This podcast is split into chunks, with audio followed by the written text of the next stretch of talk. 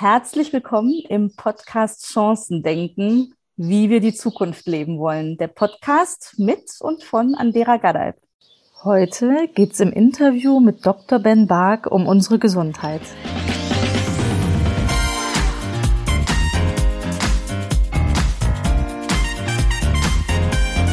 Ich freue mich riesig auf die heutige Episode, denn bei mir ist zu Gast Dr. Ben Bark, der Mann, mit dem ich jeden Morgen trainiere. habe ich jetzt ein klein bisschen vorweggenommen. Aber Ben, wir steigen kurz anders ein. Ponykutsche oder Drohne? Wie kommst du von A nach B?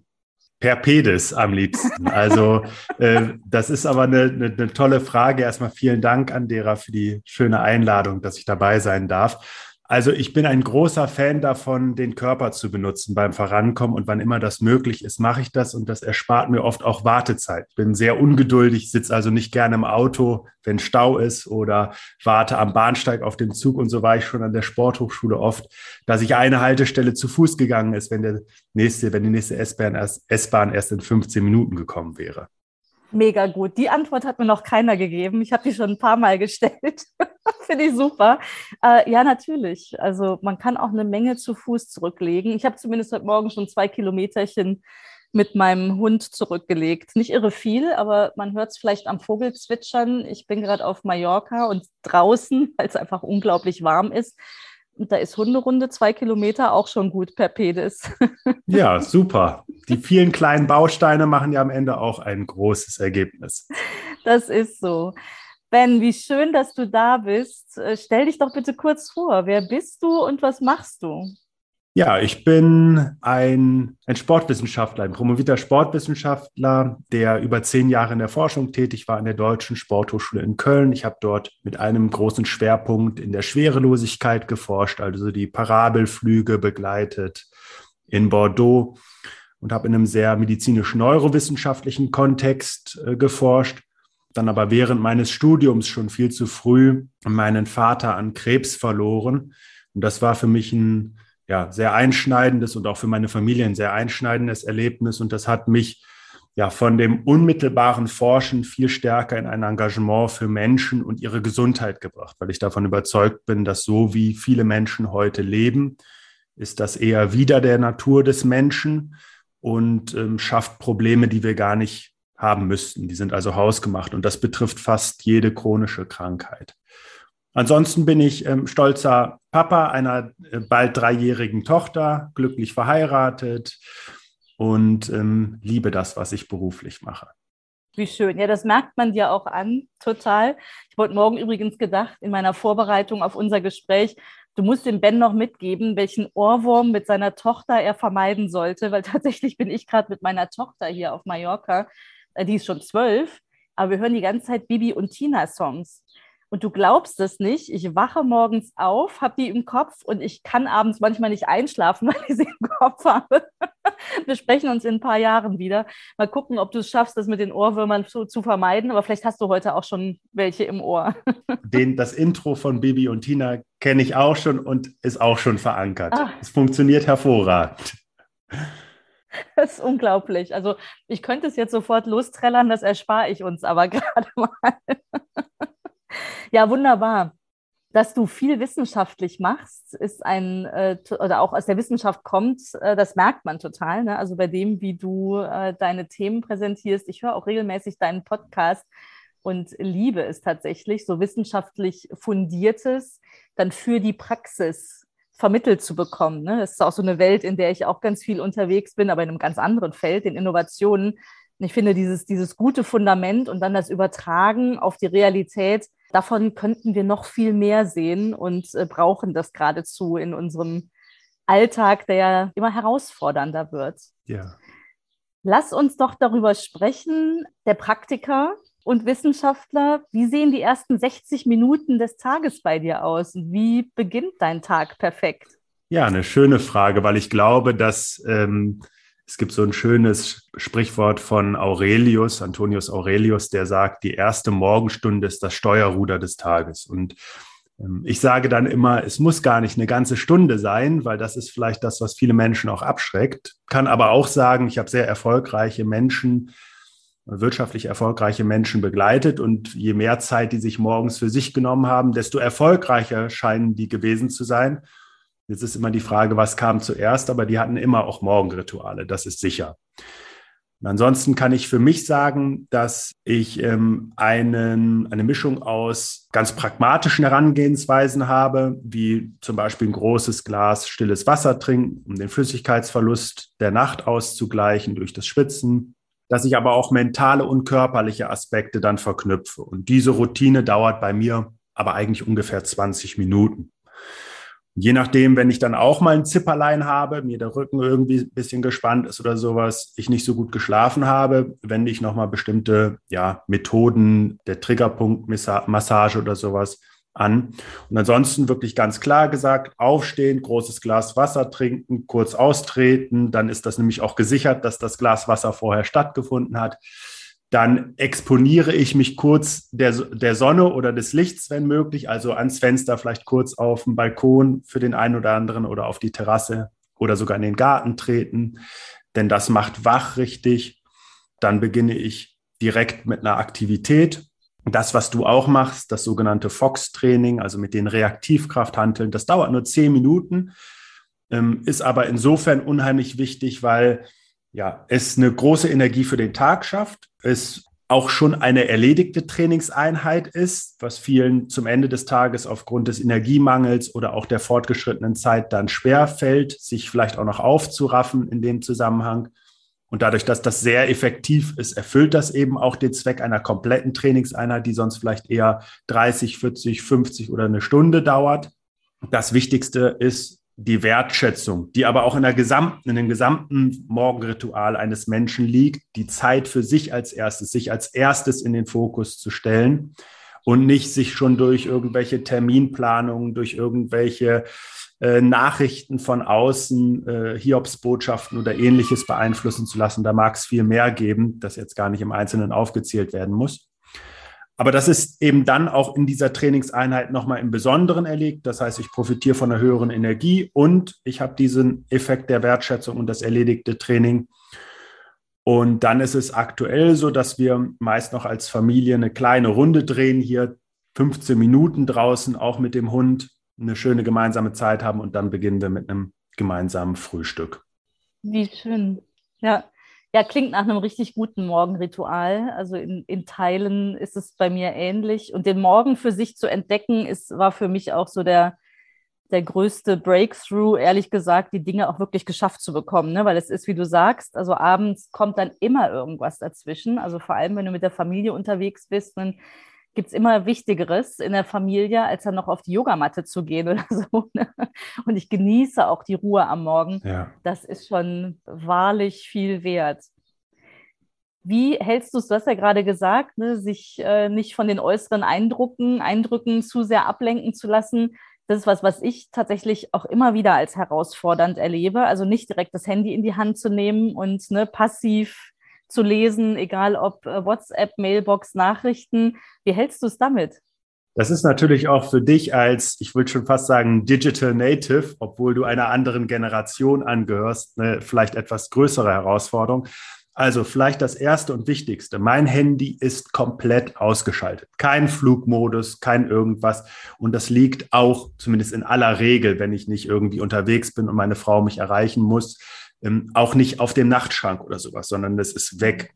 Ich habe das Privileg, dass ich in den meisten Fällen ohne Wecker aufstehen kann. Das erachte ich auch insofern ganz wichtig, als dass wir Menschen einfach sehr unterschiedliche Biorhythmen haben, zumindest was unseren Chronotypen angeht, also ob wir eher Früh- oder Spätaufsteher sind. Und es ist viel sinnvoller, sich danach zu richten und den Alltag nach Möglichkeit daran anzupassen, Stichwort Gleitzeiten oder sowas, als sich dort ähm, falsch zu disziplinieren weil das einfach der Gesundheit nicht gut tut. Ich bin trotzdem eher früh, also wenn ich mal etwas länger geschlafen habe, ist es vielleicht 7 Uhr und sonst bin ich meist so zwischen 6 und 7 Uhr ähm, auch aufgestanden an der Stelle. Und dann ist aber mein Handy einfach kein Thema. Also ich habe einfach Dinge, die ich dann mache. Im Übrigen, manchmal kommt es vor, dann habe ich mir abends noch neben, de, neben das Bett äh, etwas zu lesen gelegt, also beispielsweise einen kleinen wissenschaftlichen Artikel oder sowas. Und dann beschäftige ich mich gerne sogar morgens damit. Das mache ich jetzt seit zwei Monaten immer mal wieder, weil ich das auch total schön finde und ein großer Fan auch von Veränderung immer mal wieder bin, weil das einfach auch neue Reize, neue Einflüsse auf das Gehirn hat. Und das ist schon ungewöhnlich, sich morgens im Bett mit Lesen zu beschäftigen, wenn das die meisten ja abends machen. Das ist dann aber auch nicht länger als 15 Minuten. Und ähm, wie gesagt, durch das wirkliche Verbannen digitaler Geräte aus dem Schlafzimmer, durch die klaren Schritte, die dann auch sind. Und wenn meine Tochter mitkriegt, dass ich aufgestanden bin, meine Frau ist meist äh, wirklich eine Stunde, wenn nicht sogar zwei Stunden früher als ich dann nochmal. Wenn die mitgekriegt hat, dass ich wach bin, dann ist die eh äh, sofort da und, und nimm ich in Beschlag und das ist auch wunderschön. Und äh, jeder, der sie mal begegnet, der kann sie mal nach einem Powerstarter fragen, denn sie weiß auch schon mit zwei Jahren, was das ist und äh, mischt dann eifrig mit. Sehr, sehr cool. Ja, so habe ich mir das vorgestellt. Selbst die kleinste schon. Ich merke aber auch allein die Auswirkungen, ne, wenn äh, seitdem ich regelmäßig auf die Yogamatte gehe, das habe ich eine Weile angefangen, bevor ich dich entdeckt habe. Jetzt mache ich beides, aber allein die Tatsache, ne, dass die Handeln immer dastehen äh, und ich auf die Yogamatte gehe, dass die Kinder das wahrnehmen und sagen so, jo, ist nicht schlecht. Ne? Also manchmal zieht sie es mit, aber meistens, wenn ich frage, kommst du mit auf die Yogamatte, kriege ich eher ein Abwinken, mach du mal, ich gucke dir zu, hieß es gestern Abend. Ja. Aber ich glaube, ähm, das macht schon viel aus, ne, was wir den Kindern vorleben und sie dann einfach mitnehmen ne, und ihre Begeisterung vielleicht auch genau da packen. Also ganz offen gestanden, das ist genau das, was zählt. Also wenn wir Wasser predigen und Wein trinken, so nach dem Motto, ne, dann funktioniert das nicht. Also dieses Vorleben ist unschätzbar wertvoll und du vermittelst ja deinen Kindern damit direkt eine Strategie fürs Leben die kannst du bei Menschen, die irgendwann vielleicht auch eine gewisse Starrheit entwickelt haben oder vielleicht auch schon eher mit dem einen oder anderen Problem zu kämpfen haben, viel schlechter vermitteln. Deswegen finde ich es auch so wichtig, dass sich Kinder eigentlich auch in der Schule mit solchen äh, Lebensweisheiten im Prinzip beschäftigen, Entspannungsmethoden lernen, um Stress zu reduzieren, verstehen, wie wichtig Bewegung oder auch gesunde Ernährung ist. Gibt es leider nicht so richtig als Schulfach. Wäre so wichtig. Ja, absolut. Also ähm, Allein darüber könnten wir eine ganze Podcast-Folge drehen. Ben, vielleicht nehmen wir uns das schon mal auf den To-Do-Zettel, was wir in der Bildung machen und äh, man muss ja dann stattdessen, also machen sollten und was man stattdessen weglassen könnte. Ne? Weil das ist ja immer die Diskussion. Ja, aber es ist ja schon so voll, der Stundenplan. Es gibt so viel, was man heute auch gerade spätestens in der Digitalität, ne? also in der digitalen Realität, weglassen sollte und stattdessen die Kinder anderes lehren sollte. Und damit meine ich nicht Programmieren, ne, was man ja meinen könnte, irgendwie, wenn die Informatikerin spricht, sondern eben ganz andere Kompetenzen, genau die, die du ansprichst, aber auch Sozialkompetenzen, ne? also Resilienz, ja. stark sein. Ich habe meine Kinder auf einer Schule, also meine beiden äh, jüngeren Töchter, die schon in der weiterführenden Schule, Schule sind, ähm, auf einer Schule und auch in der Grundschule ganz gezielt so ausgewählt, wo das zumindest ansatzweise drin ist, ne, wo die Potenziale gefördert werden und ein Stück weit auch so das, wo ich denke, dass es für die Zukunft noch relevanter wird. Äh, ja, total spannendes Thema. Und Handy aus nachts nehme ich mir jetzt einfach mal als Vorbild, Ben, weil nicht neben dem Bett habe ich auch, ähm, finde ich auch wichtig. Also überhaupt kein, kein, kein Elektronikkram irgendwie ums Bett mhm. rum. Aber auch Handy ganz aus ist, warum nicht, ne? Ob jetzt Flugmodus oder ganz aus. Ich mache allerdings mein Journal morgens auf dem iPad und dann ist dieses ganze andere drumherum so nah. Ne? Es ist wirklich mehr der Kopf. Also es ist wirklich, es ist unglaublich, wie schnell man mal eben zu WhatsApp rübergeklickt hat hm. oder mal kurz guckt, ob was auf Insta passiert. Ne? Bin ich mal besser, mal schlechter drin im Moment, wo ich hier so im entspannten Modus auf Mallorca bin? Eher schlechter, muss ich sagen. Und ich habe mir zum Beispiel für heute vorgenommen, nicht in Social Media zu gehen. Es ist äh, 9.20 Uhr. Bisher habe ich es geschafft. Ja. Und das ist ja bei deinem frühen Start auch schon eine gewisse Zeit, die, die du geschafft hast. Aber natürlich kann ich, ich kann Total. das verstehen, wenn du halt gewisse Sachen auch schon früh auf dem iPad machst oder auf einem ähm, digitalen Gerät, dann bist du mhm. natürlich immer in der Versuchung, auch schneller den nächsten Klick zu machen. Also das vermeide ich halt einfach in meinem Vorgehen. Ich, ich mache diese Dinge handschriftlich. Ähm, ich habe auch ein anderes Gefühl dabei, wenn ich da drin blättern kann, später auch nochmal, als wenn ich das rein digital habe. Aber es ist sicher auch eine eine Geschmackssache und vielleicht verpflichtet dich sogar in, im Positiven deiner Einstellung zur Digitalisierung, das anders zu machen. Ähm, aber ansonsten muss man einfach sagen, diese ganzen täglichen Begleiter in der Elektronik, die sind von den klügsten Psychologen gemacht. Wenn da ein kleiner roter Kreis mit einer Zahl drin steht oder irgendwas leuchtet auf dem Display oder sowas, das alles sind natürlich sehr bewusst gewählte Trigger, die unsere Aufmerksamkeit binden und damit auch ein echter Produktivitätskiller sein kann. Also für mich ist auch äh, während der Arbeitszeit das Gerät nicht direkt im, im Sichtfeld oder ähnliches, wenn ich nicht speziell etwas erwarte. Und ich weiß ja auch von dir, dass du dein Gerät in, in ja, so eine Art Fokusmodus oder sowas versetzt, um dich in bestimmten Phasen nicht stören zu lassen. Und ich achte das als extrem wichtig. Wir wissen heute aus wissenschaftlicher Sicht, auch gerade in der digitalen Welt, die ja vor Ablenkung nur so strotzt, dass die Fähigkeit zu inhibieren, also bestimmte Reize und Ablenkungen zu unterdrücken, zu einer der wichtigsten Erfolgsfaktoren geworden ist. Ja, spannend. Ja, ich betrachte das tatsächlich auch ganz sportlich. Ne? Also so das, zum Beispiel, ich bin telefonisch nicht erreichbar, schon sehr lange. Ne? Also ich lasse mich nicht mehr stören, diese, diese synchrone Kommunikation, ne? dass, dass es mal eben jederzeit bimmeln kann. Und habe auch so meine Fokuszeit gesetzt, äh, wenn ich im Büro bin aber äh, die, die nächste, also so das Level, auf dem ich jetzt gerade bin, ist tatsächlich auch das Asynchrone, ne, was ich ja so schätze, die asynchrone Kommunikation. Da kann ich dann reingehen, wann es Zeit ist äh, für mich. Aber ich merke auch, ne, das sind ja auch ganz viele kleine Belohnungen, ne, diese, diese kurzen Dinge zu erledigen, während das Große erstmal noch mehr Fokus braucht und weniger abgelenkt, ne, sich auf ein Thema konzentrieren zu können äh, ist wie ein Trainingsprogramm. Und ich merke, dass ich das immer wieder durchlaufe. Ne? Also manchmal habe ich das Gefühl, ich falle zurück irgendwie in so einen Modus, wo ich doch schon längst gewesen bin. Aber ist ja auch Tagesform. Ne? Also ich betrachte das durchaus sportlich und bin auch fest davon überzeugt, dass äh, die Fähigkeit, sich all diesen, ähm, diesen Ablenkungen, die da auf einen reinprasseln, äh, die Fähigkeit, sich davon ein Stück weit abzuschotten oder es auch einfach mental auszuhalten, ist es vielleicht viel mehr ne, als ein Panzer, das mental auszuhalten und für sich zu steuern, ist auch eine der Zukunftskompetenzen. Und ich glaube, dass du gesagt hast, das für sich zu steuern, ist fast schon der wichtigste Faktor. Denn ähm, mhm. mit Scheuklappen durch die Welt zu laufen und immer das eigene Programm abzuspulen, ist ja absolut kontraproduktiv. Also sich äh, auch äußeren Einflüssen hinzugeben und von ihnen zu profitieren, sie auf sich selbst zu übertragen und sich selber auch darin zu reflektieren, ist ja auch ein Jungbrunnen fürs Gehirn, gar keine Frage. Mhm.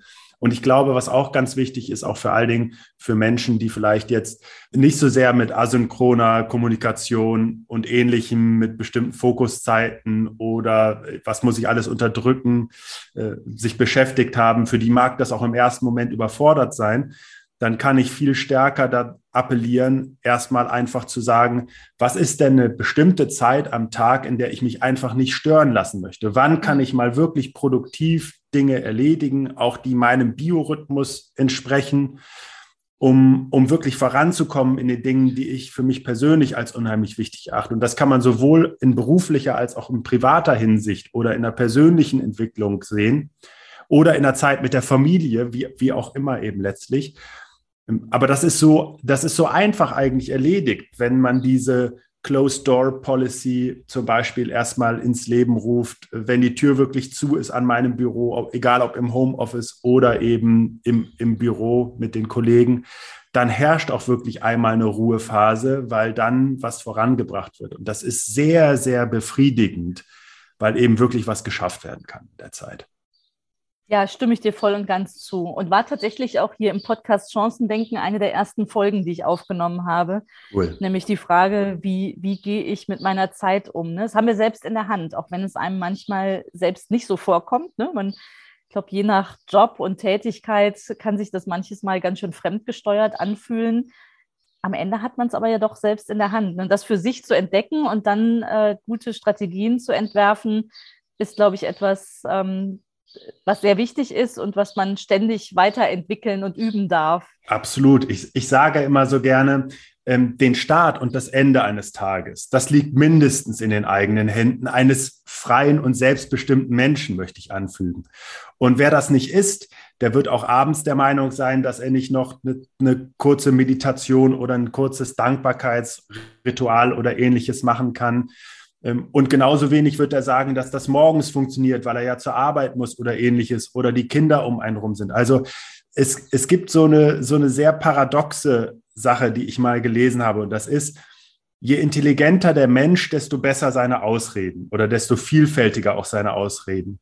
Ich bin der Meinung, dass das mal ein Mensch gesagt hat, der äh, sich wenigstens das gute Gefühl von Intelligenz vermitteln wollte für die vielen Ausreden.